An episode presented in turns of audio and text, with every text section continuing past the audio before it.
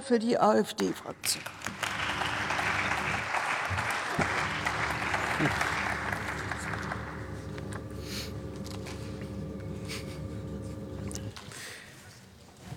Frau Präsidentin, meine Damen und Herren!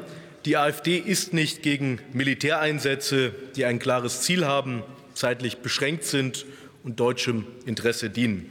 Aber wir sagen auch, es reicht mit den endlosen Militäreinsätzen, die uns in Konflikte und Krisen hineinziehen, aber kein klares oder messbares Ergebnis haben. Fast 30 Jahre dauert nun der Militäreinsatz Euphor Altea in Bosnien und Herzegowina an. Von 2004 bis 2012 haben wir schon einmal unsere tapferen Soldaten nach Bosnien und Herzegowina geschickt und nach zehnjähriger Pause jetzt wieder. Aber was ist in diesen 30 Jahren eigentlich in Bosnien und Herzegowina erreicht worden? Ich zitiere an der Stelle die Bundesregierung.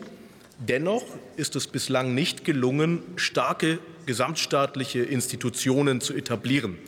Meine Damen und Herren, das ist doch ein Eingeständnis des Scheiterns. Weder unsere Soldaten noch der deutsche Steuerzahler haben verdient, dass wir erneut auf dem Balkan in ein Fass ohne Boden springen.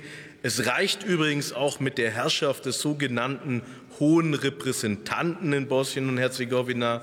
Viele Bürger wissen das gar nicht, aber Bosnien und Herzegowina ist die letzte Kolonie Europas. Dort ist nämlich nicht das Volk oder besser gesagt die dort lebenden Völker souverän.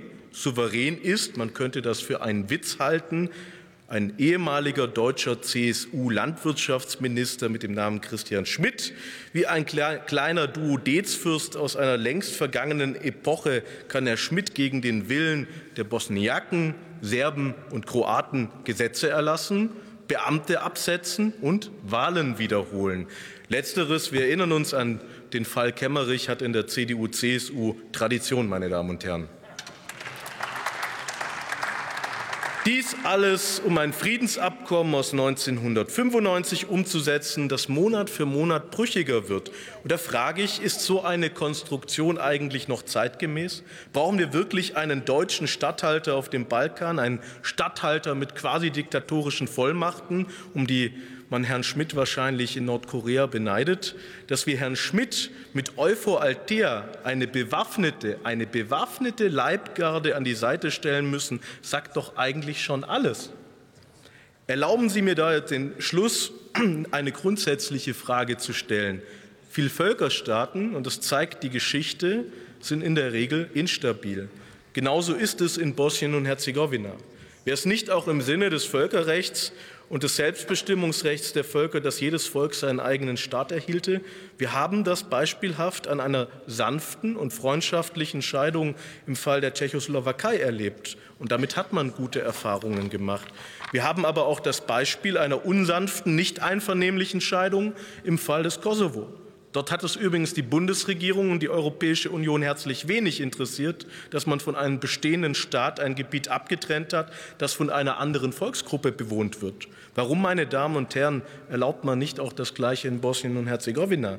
Mir persönlich wären zwei oder drei kleine Staaten, die stabil sind, viel lieber als ein ja, dysfunktionales Konglomerat aus sogenannten unterschiedlichen Entitäten, die derzeit vorgeben, unter einem Dach und der gütigen Aufsicht eines deutschen Kolonialbeamten zu leben. Treten wir also für eine politische, stabilitätsorientierte Neuordnung des Westbalkans ein, beenden wir diesen endlosen Einsatz, meine Damen und Herren.